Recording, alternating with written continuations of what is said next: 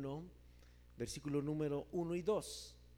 Hoy vamos a ver la parte 3 del tema que estamos analizando, que es la iglesia de Éfeso, parte 3. Y vamos a ver algo sumamente interesante. Déjenme nada más quitar aquí porque me siento que me ahorco.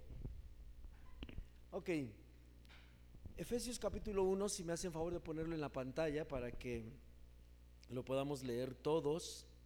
Efesios capítulo número 1, versículos 1 y 2. La iglesia de Éfeso. Estamos profundizando sobre las características de la iglesia que Jesucristo ha dejado establecida en la tierra y a través de la cual Dios quiere manifestar su gloria. La gloria de Dios la va a manifestar por medio y a través de la iglesia.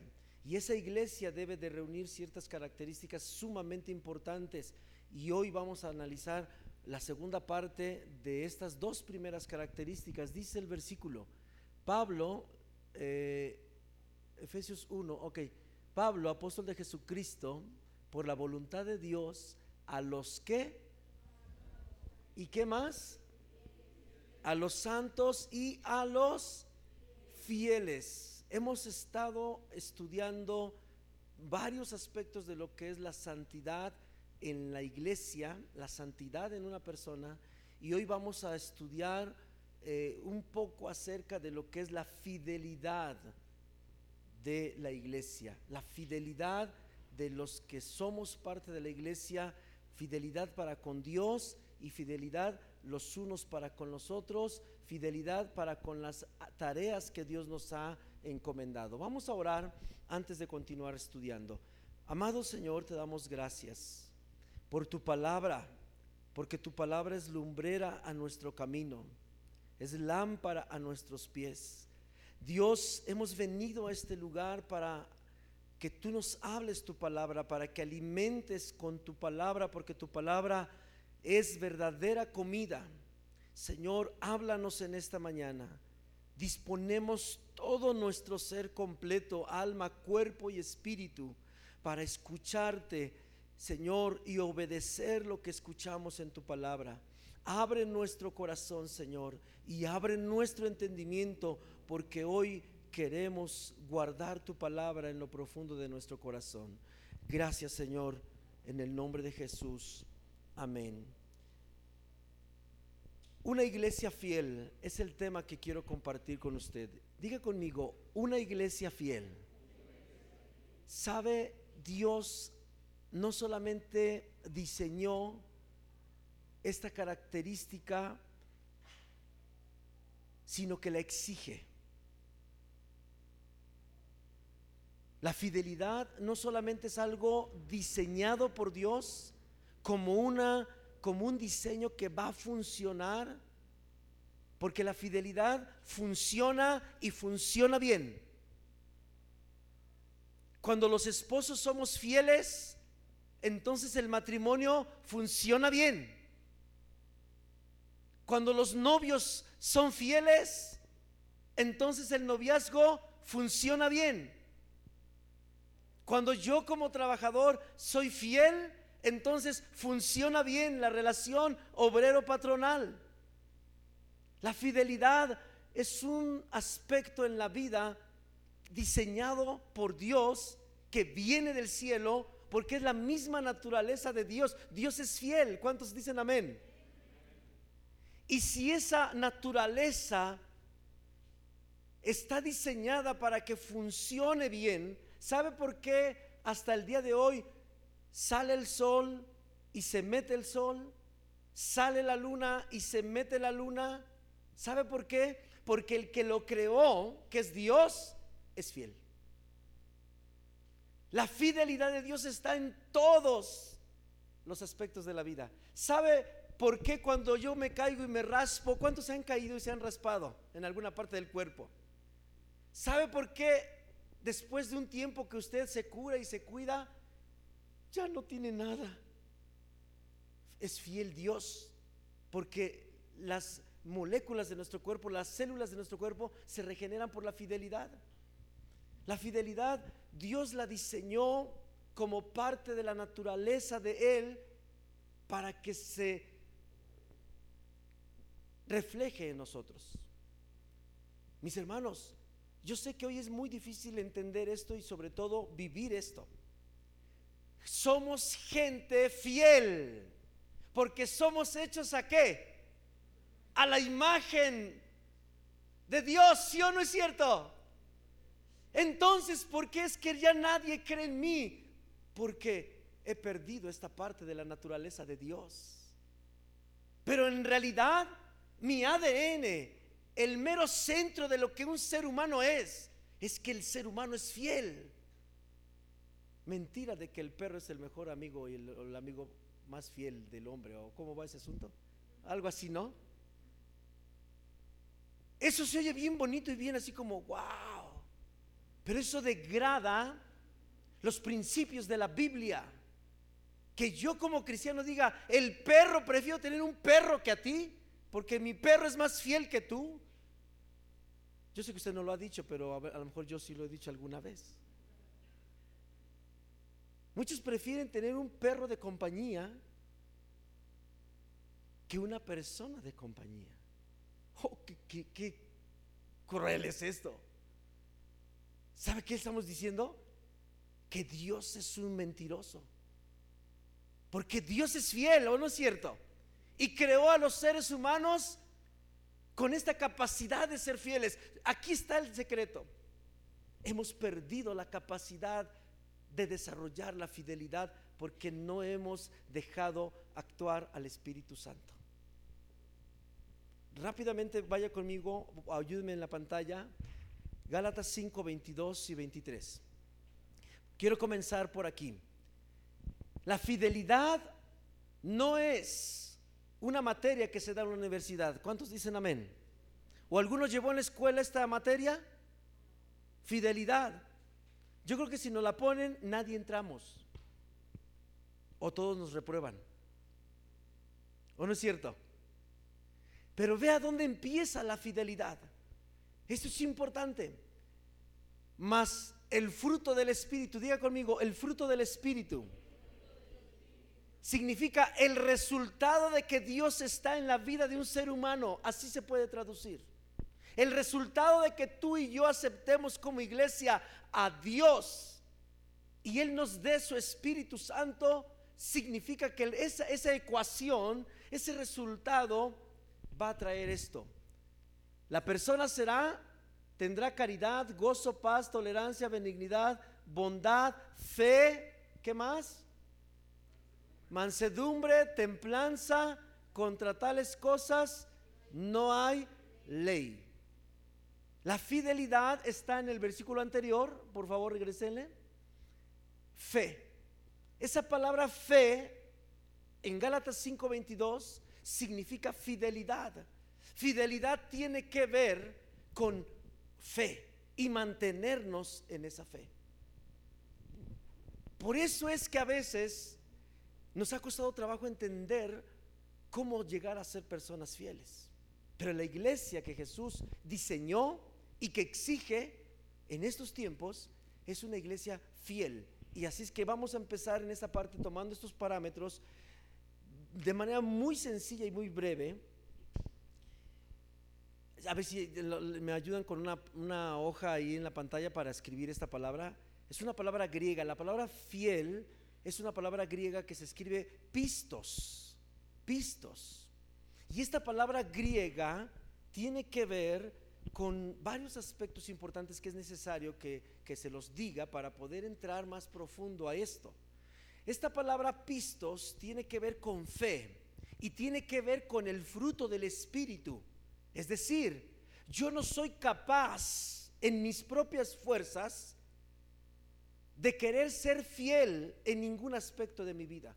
La Biblia dice bien claro en el libro de los Romanos, no hay un solo ser humano bueno, no hay quien busque hacer lo bueno, no hay nadie que de su propia voluntad quiera o decida ser fiel ni a Dios ni a las personas.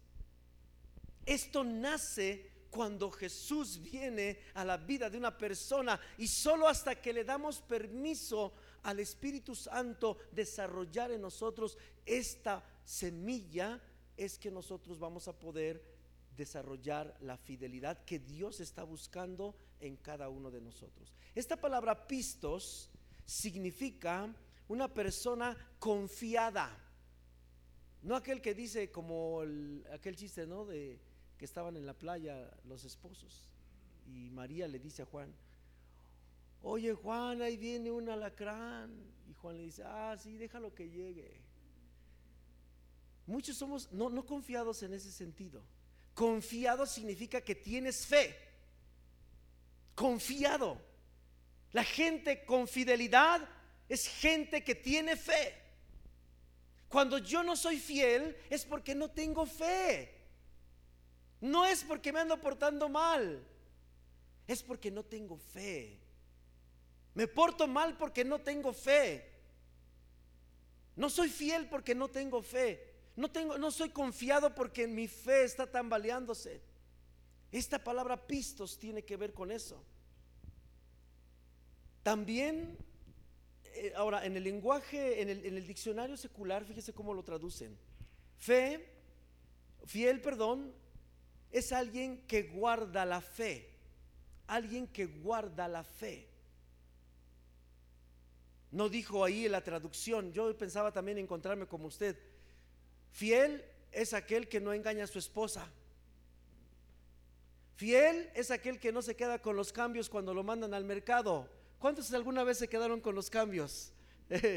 Todos hemos experimentado esta gran bendición, perdón, digo, esta gran infidelidad. ¿A poco no? Todos nos hemos quedado con cambios y algunos todavía lo hacemos. Se nos quedó la maña de chiquitos. Lo que bien se aprende, nunca se olvida. Nos quedamos con los cambios, pero fidelidad en el diccionario secular ni siquiera relaciona con nada de eso. Desde el mismo diccionario secular se nos enseña que fiel es alguien que guarda la fe. Alguien que guarda la fe. Y dentro de este contexto hay mucho que hablar. Otro aspecto de, la, de la fidelidad, mire, solamente voy a decirle otro para que ya podamos pasar a otra cosa. Otra, otra definición de fidelidad es esta.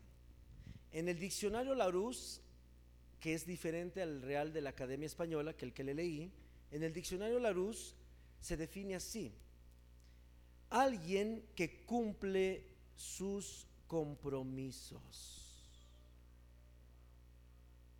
Alguien que cumple sus compromisos. Esa es una persona fiel. ¿Habremos alguien aquí que no estemos cumpliendo nuestros compromisos? En la época de Italia, cuando estaba la mafia, le decían, toma chocolate, paga lo que debes. Es decir, hay compromisos. Cuando yo no cumplo con los... ¿Sabe cuántos compromisos tiene la vida? Uf. ¿Sabe cuántas oportunidades de infidelidad tenemos todos los días? Ay, tengo que ir a trabajar, pero hoy no voy. ¿En qué me convertí? En un infiel. Tengo que hacer la comida, pero hoy no tengo ganas. Ah. ¿En qué me convertí? Tengo que lavar la ropa, pero yo todo el tiempo la lavo. Yo no la voy a lavar. ¿En qué me convertí? En un infiel.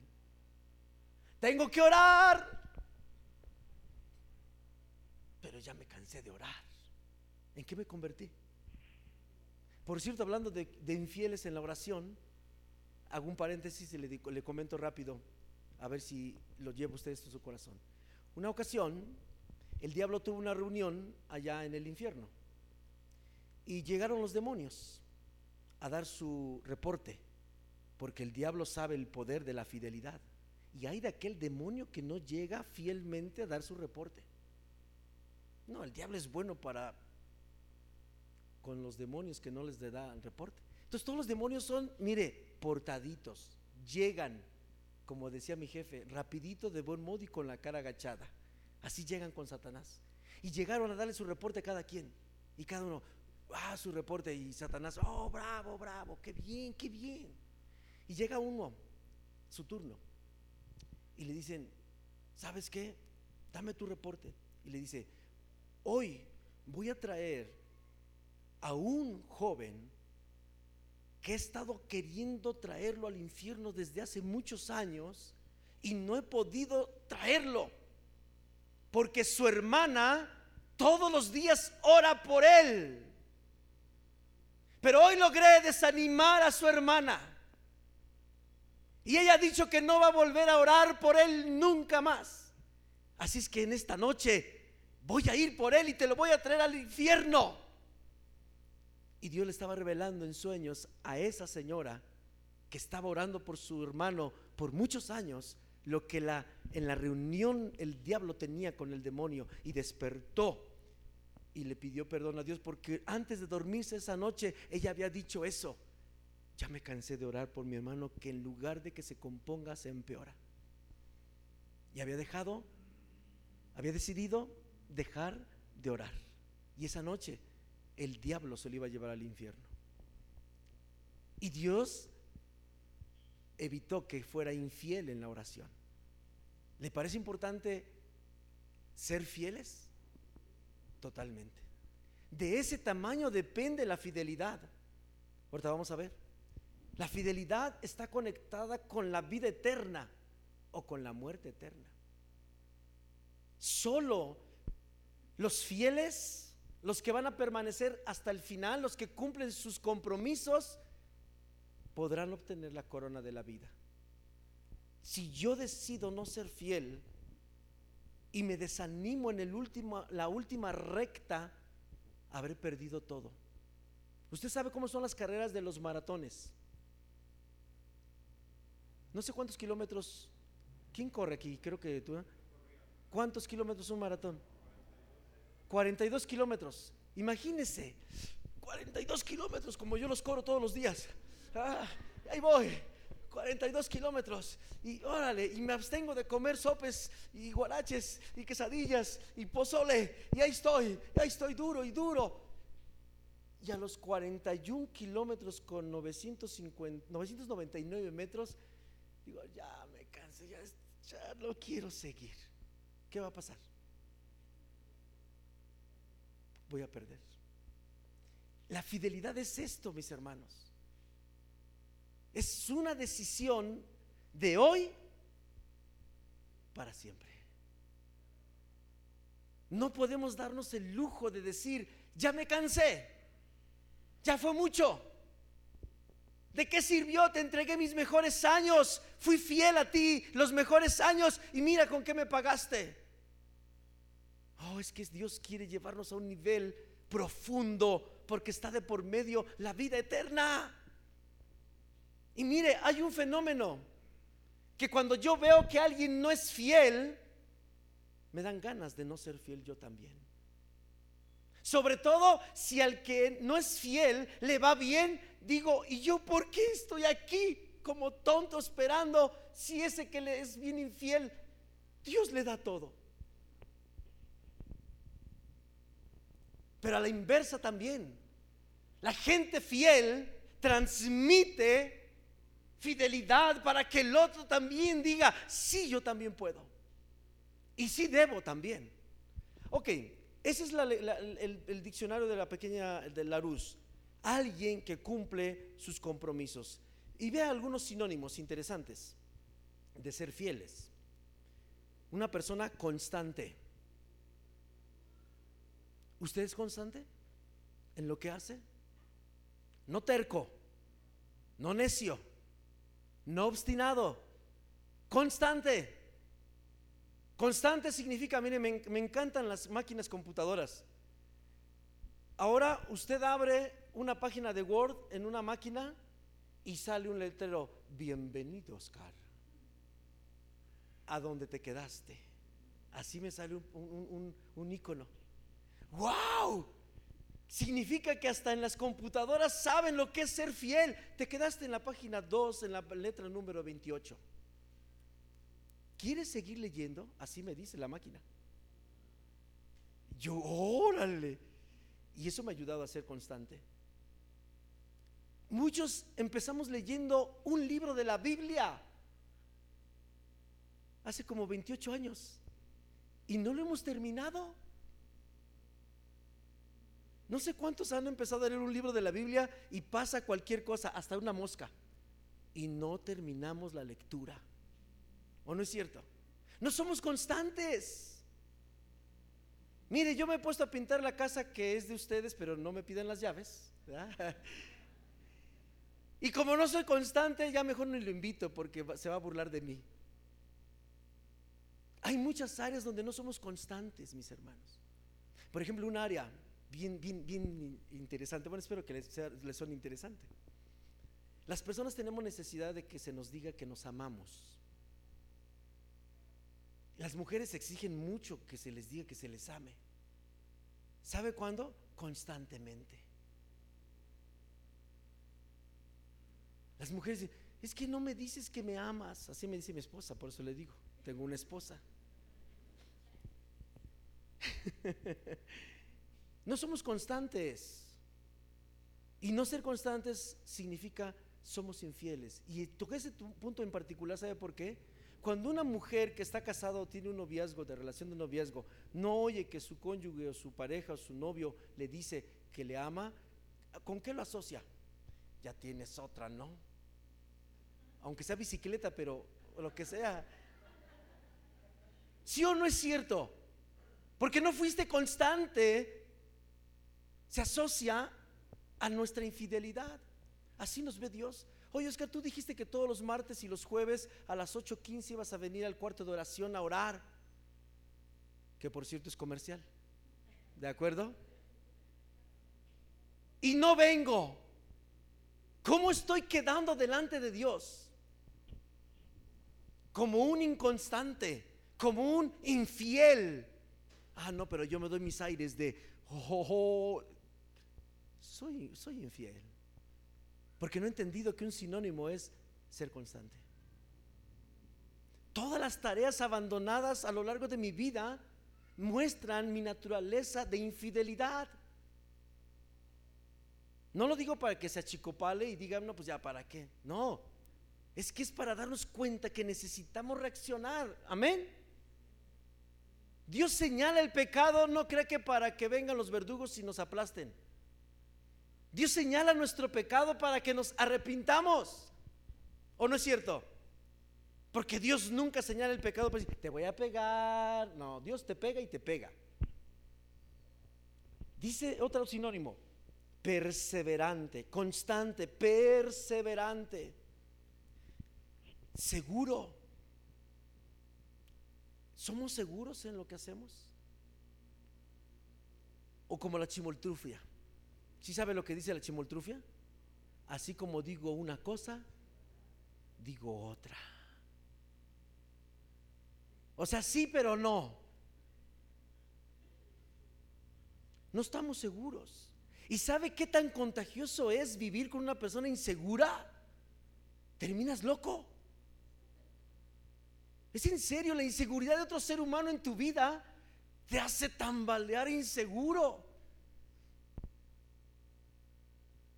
Y si nosotros hemos sido infieles, alias inseguros, ¿sabe cómo crecen nuestros hijos? Inseguros. ¿Sabe cómo es nuestra esposa, los que somos varones, cuando somos inseguros? Nuestra esposa es el reflejo de lo que los esposos somos inseguras. Inseguras. Qué difícil es una madre con hijos insegura, ¿o no es cierto? Es una tragedia. Un padre inseguro. Es una tragedia. Una iglesia insegura. Es una tragedia. ¿O no es cierto? ¿Sabe por qué? Porque de por medio está el peso de la gloria que Dios quiere poner en los que son fieles. ¿Usted le daría un cargo de director general de región de Latinoamérica a una persona insegura? ¿Sabe qué está haciendo Dios con la iglesia? Depositándole su gloria, su Espíritu Santo, su poder, su autoridad. Por eso es que Él demanda de nosotros la fidelidad. Y Dios no está buscando los mejores hombres, hablen 20 idiomas, conozcan todos los programas de computación, tengan 8 licenciaturas, 20 doctorados. No. ¿Qué está buscando Dios para poner su gloria? Fidelidad. Diga conmigo, fidelidad. Vaya conmigo, por favor, algunos pasajes importantes. ¿Está bien? Salmo 63, 4. Salmo 63, versículo 4.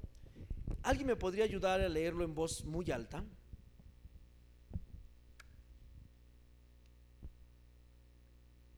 Salmos 63, 4. ¿Quién quiere leerlo? 63, 4. Ese es el 1, supongo. Pasen al siguiente versículo en la pantalla, por favor.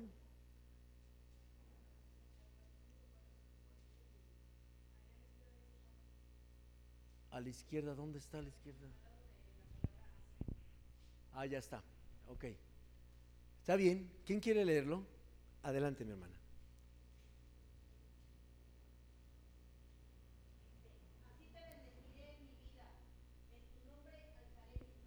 Amén. Así te bendeciré en mi vida. En tu nombre alzaré mis manos. ¿Qué significa esto? Dentro de estos sinónimos, mis hermanos, dentro de estas palabras que, que tipifican la fidelidad de Dios, está esta parte. Así te bendeciré en mi vida. Le invocaré en cuántos días?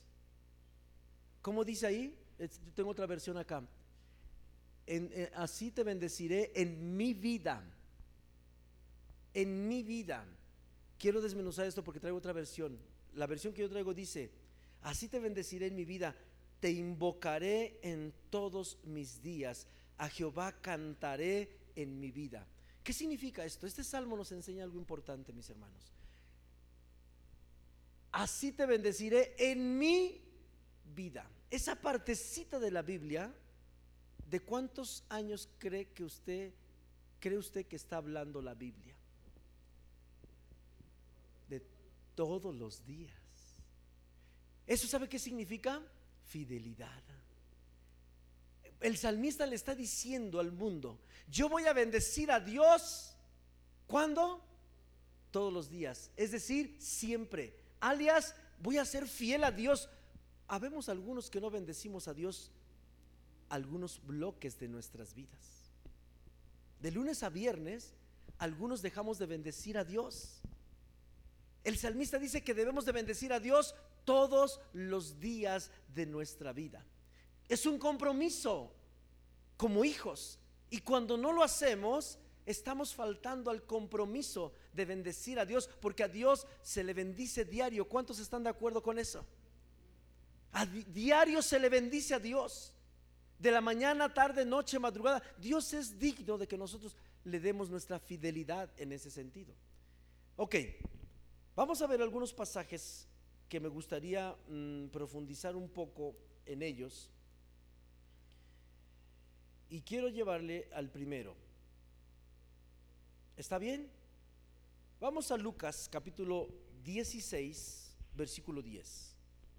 Vamos a analizar algunos, brevemente, vamos a analizar algunas características de un hombre fiel y de algunos obstáculos que tenemos para ser fieles.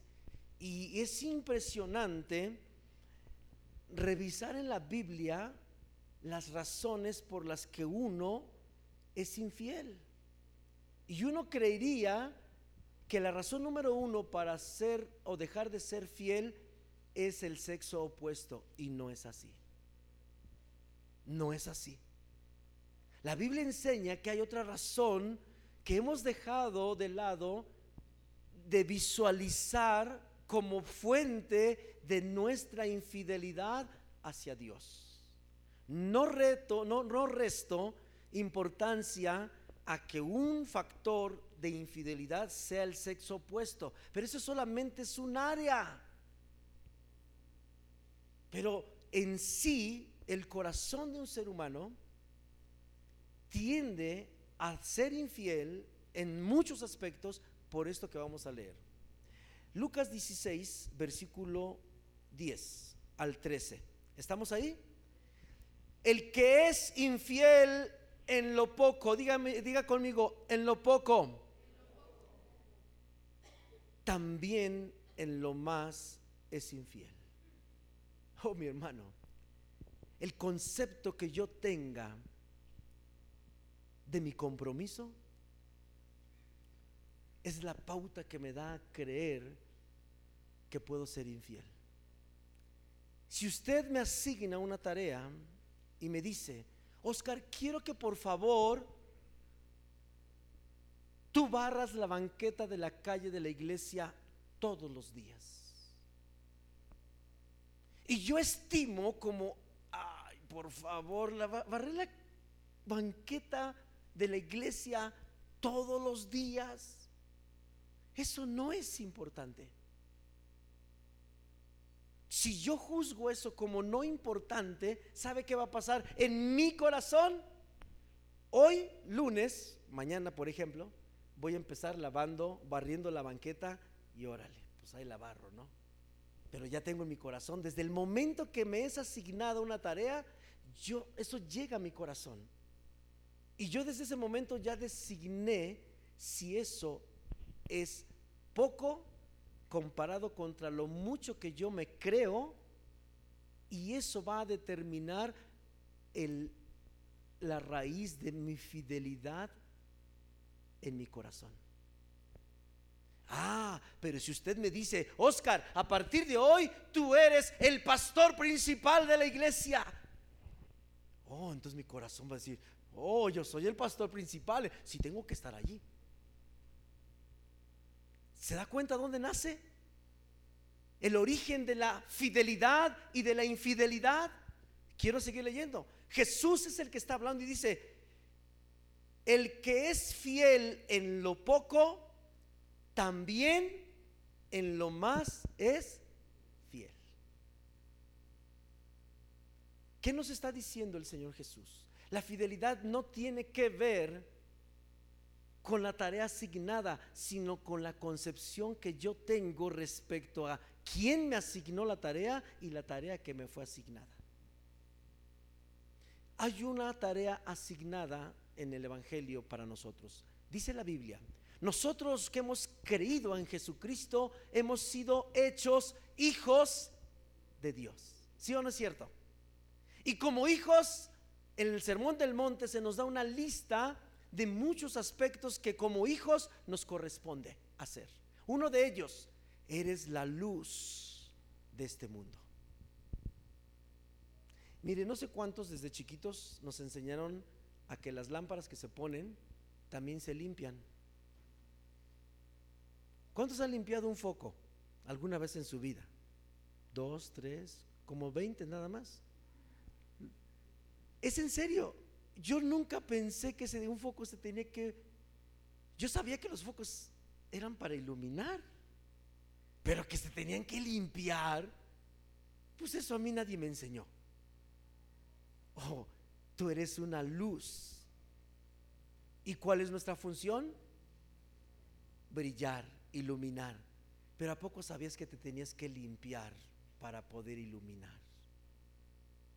Que no basta con nada más haber recibido a Cristo y ya. Haber echado unas cuantas lágrimas ahí y ya y se acaba el asunto. Tienes que limpiarte. Y cuando no nos limpiamos, no brillamos. Y cuando no brillamos, somos infieles. Porque nuestro trabajo es brillar. Y todo el proceso de limpieza que tiene que ver con quitar el odio, el rencor, las malas amistades, las malas comidas, todo lo que usted sabe y lo que hemos estudiado, y yo no lo hago, ¿sabe qué estoy siendo? Estoy siendo infiel al que me llamó a ser luz. ¿Le parece? Bien, quiero seguir en el versículo. Y el que en lo muy poco es injusto, también en lo más es injusto. ¿De qué está hablando? El origen de la infidelidad está acá en el corazón, en la concepción de lo que yo creo, de quién me asignó un compromiso, una responsabilidad y del tamaño comparado con lo que yo creo que es digno que para mí se, se, se lleve a cabo no. Aquí es donde nace. Sigo leyendo. Pues si en las riquezas injustas no fuisteis fieles, ¿quién os confiará lo verdadero?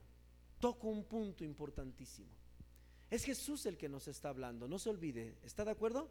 Diga conmigo, Jesús nos está diciendo acerca de la fidelidad. Este punto es importante.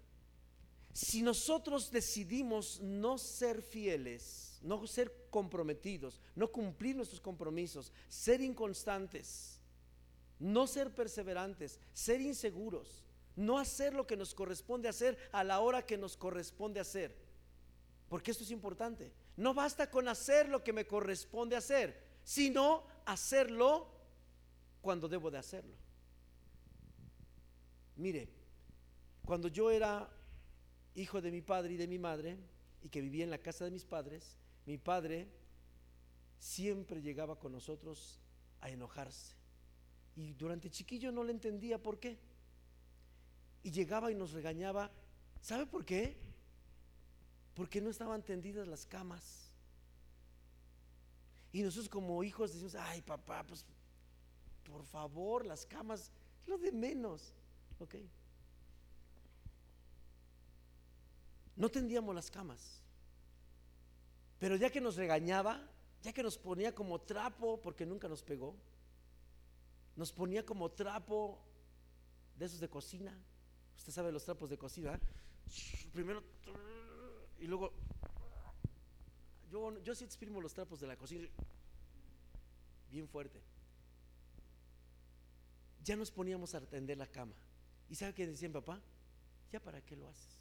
Ya no cuenta. Y no se contentaba, ¿eh? La fidelidad a veces también así es. No basta con hacer las cosas, sino hay que hacerlas a tiempo, en el momento. En el momento. Ok, terminamos esta parte. Pues si en las riquezas, ¿me ayudas con el piano a mí, por favor? Pues si en las riquezas no fuisteis, si en las, a ver, estoy mal. Pues si en las riquezas injustas no fuisteis fieles, ¿quién os confiará lo verdadero? Mis hermanos, Dios quiere confiarnos realmente su reino. Pero Él no puede confiarnos su reino. ¿Sabe qué hay en el reino? La Biblia dice que Juan el Bautista anunció esto. Preparad el camino del Señor. Arrepentíos y convertíos al Señor porque el reino de los cielos está cerca. Y después, más adelante, algunos años adelante, Juan es encarcelado y antes de que sea degollado por Herodes, ven a Jesús sanar enfermos, limpiar leprosos, resucitar muertos.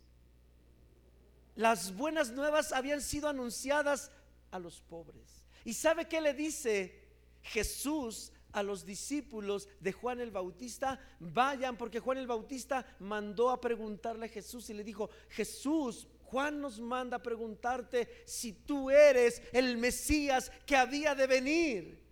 Y Jesús le dice, vayan y díganle a Juan el Bautista, los cojos andan, los paralíticos son levantados, los ciegos ven, los leprosos son limpiados, los pecados son perdonados, entonces ha venido el reino de los cielos.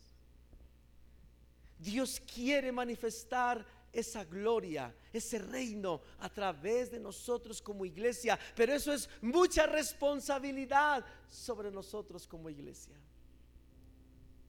¿Sabe por qué se han detenido los milagros?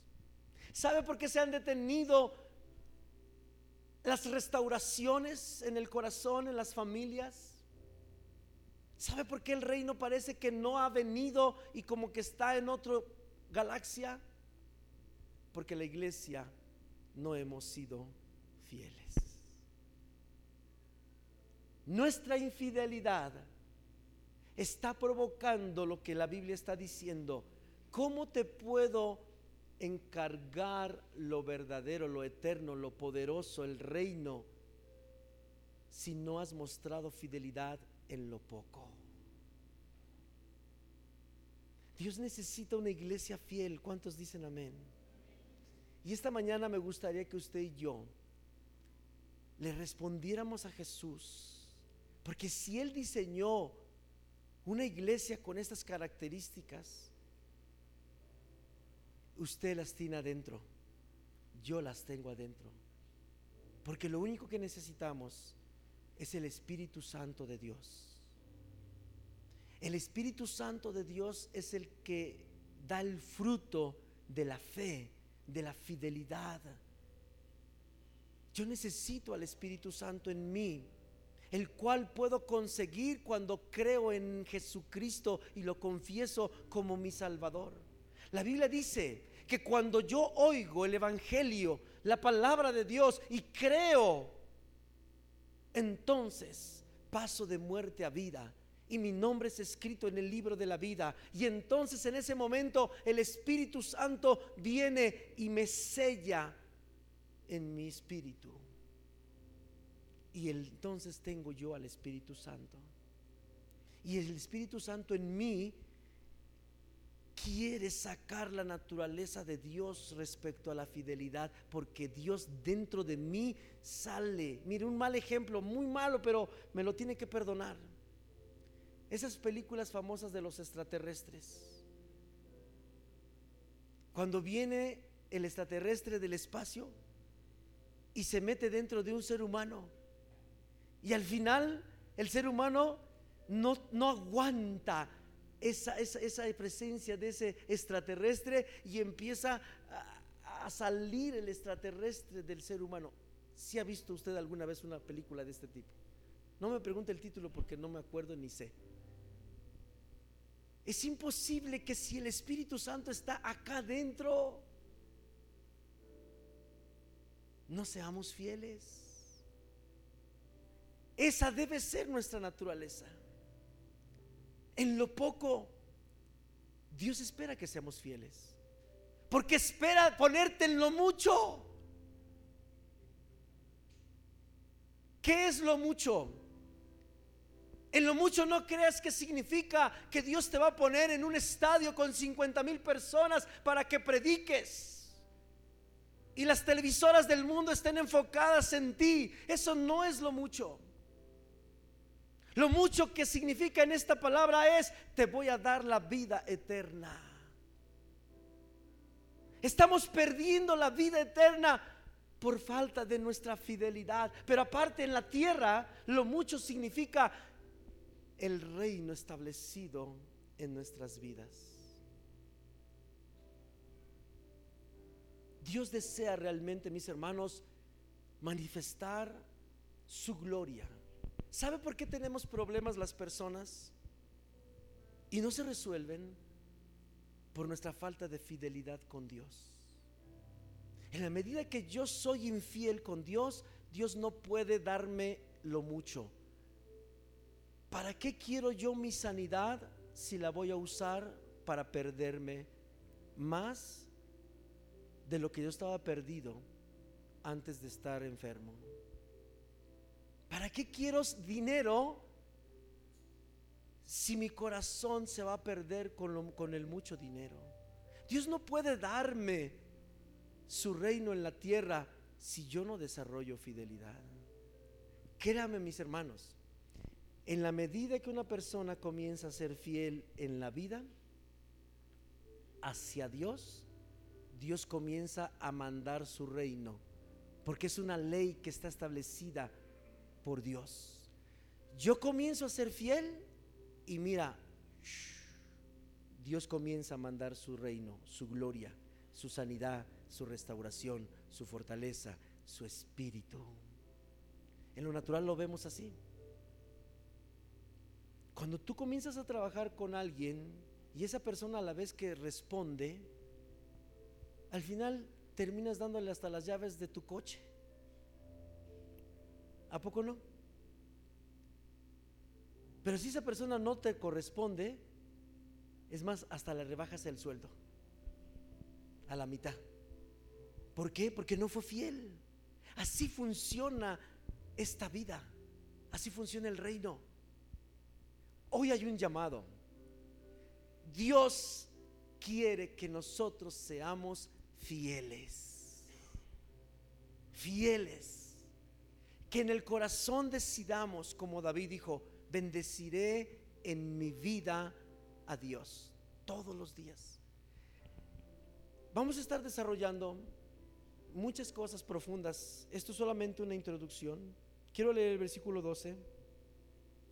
Ya el 12 ya, perdón. El 11 lo leímos, el 12. Y si en lo ajeno no fuisteis fieles, ¿quién os dará lo que es vuestro? Ninguno, ningún siervo puede servir a dos señores, porque o aborrecerá al uno y amará al otro, o estimará al uno y menospreciará al otro. ¿Por qué quiero terminar con esto? Yo le dije hace unos minutos que la razón de la infidelidad no es el sexo opuesto. ¿Sí se acuerda? Esa no es la razón. La razón está en el corazón. Pero específicamente en este punto, la razón número uno que la Biblia enseña del por qué somos infieles tiene que ver con el dinero, con el cash, con el money, con los billetes, con la pachucha, como dicen algunos. Analice esto. Cuando estamos con nuestro corazón en el dinero, no nos importa la fidelidad con Dios, no nos importa la fe, porque confiamos en el dinero. Cuando tenemos dinero en la cartera, nos sentimos las personas más seguras del planeta. Que venga lo que sea aquí tengo con qué hacer frente. Si me deja mi esposo, no hay problema. Aquí tengo lana. Si mi esposa no me quiere hacer de comer, no hay problema. Aquí tengo lana. Jesús nunca se equivoca, mis hermanos. Él nos está diciendo la raíz del por qué la infidelidad en la iglesia. Porque hay dos amos que se nos presentan, las riquezas y Dios. Porque es que yo no soy constante en mi búsqueda con Dios para orar. La mayoría decimos esto. Es que tengo que trabajar. Y no me lo dice a mí. Cuando yo no busco a Dios en oración, en ayuno, en lectura de la palabra, en alabanza. ¿Qué le estoy diciendo a Dios? Tengo dos amos. O, atiendo mi trabajo o te atiendo a ti, Dios. Y cuando decido atender mi vida personal, le estoy diciendo a Dios, no te puedo atender a ti. Y si no te atiendo a ti, me convierto en infiel. No estoy diciendo que no trabaje. Porque el apóstol Pablo trabajaba. Jesucristo trabajaba. La raíz de la infidelidad, mis hermanos, Jesús lo resume y dice, donde está tu tesoro, ahí está tu corazón. Las riquezas físicas sí son la primera razón de infidelidad en todos los aspectos de la vida. El dinero siempre ha sido la causa. Termino con esto. ¿Usted se acuerda cuando Jesús, después de ser bautizado en el Jordán por Juan, vino el Espíritu Santo sobre él corporalmente como una paloma. Y una voz del cielo se oyó que decía, este es mi Hijo amado en quien yo tengo complacencia.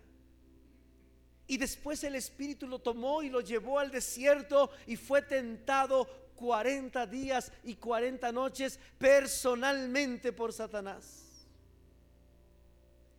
Y entre las tres maneras en que Satanás tentó a Jesús, una de ellas dijo esto.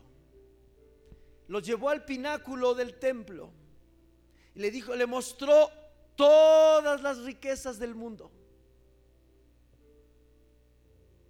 Todas las riquezas del mundo. ¿Escuchó? ¿Qué le mostró? Las riquezas, las oportunidades, los negocios, las buenas ofertas. Quería desviar su atención de Jesús porque sabía que Jesús estaba totalmente dispuesto a ser fiel a la razón por la que él nació. ¿Para qué vino Jesús? ¿Para ser el mejor carpintero del mundo? Para ser el mejor empresario del mundo, para ser el hombre más conocido y popular del planeta. ¿A qué había venido Jesús? A salvar lo que se había perdido. Y Satanás sabía cómo piensa la humanidad caída y la raíz de la infidelidad. Porque si Jesús hubiera sido infiel, Dios no hubiera podido salvar al mundo a través de Jesús. Te daré todas las riquezas si postrado me adoras, le dijo Satanás. ¿Se da cuenta cómo las riquezas nos pueden desviar de la fidelidad? Y todos debemos ser honestos con nosotros mismos. Una vez que nos sentimos confiados en las finanzas, se nos hace fácil dejar de orar, dejar de buscar a Dios, sus promesas en su palabra. Se nos hace fácil no sacrificar alabanza, no darle a Dios alabanza. Porque como ya tenemos la panza, rimó, ¿verdad? Llena, algunos ni siquiera necesitamos comprar nada. Solo con saber que tenemos dinero, ya estamos satisfechos. Pero ahí nace la infidelidad. Oh, mi hermano, sé que esto es muy profundo y ya no tenemos mucho tiempo, pero quiero invitarlo, como esta, este mensaje solamente es el introductorio, yo quiero invitarlos a que si alguno todavía no ha hecho a Jesús como su Salvador, como su Señor, como su Dios. Jesús nos dijo, no vas a poder servir a dos amos. Y alguien se podrá preguntar, ¿y cómo resuelvo ese problema? Bien sencillo. Tienes que escoger uno. Uno. ¿Sabe qué ha sucedido con las personas que han escogido a Dios? Solamente Dios se ha encargado de darles las riquezas. ¿Sí me entendió? Si yo decido buscar a Dios y que Dios sea mi prioridad, mi compromiso, Dios se encarga de darme las riquezas que yo necesito para vivir aquí en la tierra. Eso está experimentado por más de cuatro mil años en el planeta. ¿Cuántas miles de generaciones no han vivido confiando en esta palabra? Sabiendo que si escogen a Dios como la prioridad y son fieles a Él, entonces Dios siempre te dará de comer. Dios siempre te, te sustentará. Nunca te faltará nada aderezará mesa delante de mí en presencia de mis angustiadores. Mi copa está rebosando. No te faltará nada. Pero si escoges las riquezas, siempre estaremos en un dilema. Quedarás mal con uno o con otro. Y eso te colocará en la postura de infidelidad más peligrosa que existe sobre la faz de la tierra, porque nos descalifica para obtener el reino de los cielos. Por favor, póngase en pie. Cierre sus ojos un momento. Primera de Corintios 1:9 dice así: Fiel es Dios, por el cual fuisteis llamados a la comunión, que significa intimidad con su Hijo Jesucristo nuestro Señor. Esta mañana hay un llamado para recibir a Jesús como Salvador de nuestras vidas. Si hay alguna persona en este auditorio que nunca ha confesado a Jesús como Salvador y como Señor, quiero pedirle que en su corazón o en voz baja, como usted quiera, o si lo quiere hacer en voz alta, mucho mejor. Haga esta oración conmigo para que usted le pueda entregar su vida a Jesucristo y Jesucristo venga a ser el Señor de su vida, el Dios de su salvación. ¿Por qué quiero pedirle esto? Porque después de esta oración por la fe, Dios va a poder poner su Espíritu Santo en usted. Que es el primer elemento y el único y el más importante para poder desarrollar fidelidad. Sin el Espíritu Santo nadie puede desarrollar fidelidad.